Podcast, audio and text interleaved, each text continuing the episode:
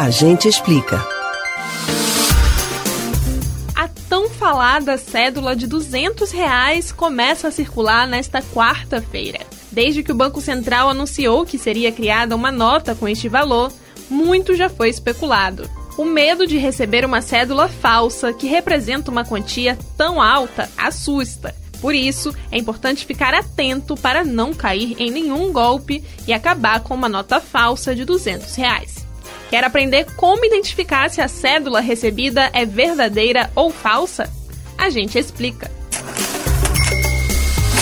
Até o fim do ano serão colocadas em circulação 450 milhões de notas de 200 reais estampadas com um lobo-guará.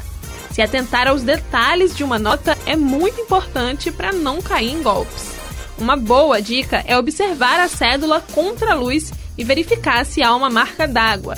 Passar os dedos sobre a face e perceber elementos em alto relevo também. Os fraudários costumam imprimir notas sem texturas, lisas, opacas e com uma mesma numeração. Então, quando receber mais de uma nota de 200 reais, vale a pena checar se a numeração não é repetida. Para os comerciantes que costumam ter o hábito de manipular cédulas no dia a dia com muita rapidez, é importante ser mais cauteloso ao receber as primeiras notas. Conhecer a forma, a cor e identificar padrões para comparar com outras. De acordo com a Polícia Federal, só em 2020 já foram apreendidas mais de 4 mil reais de cédulas falsas de outros valores no estado de Pernambuco. Você pode ouvir novamente o conteúdo do Agente Explica no site da Rádio Jornal ou nos principais aplicativos de podcast.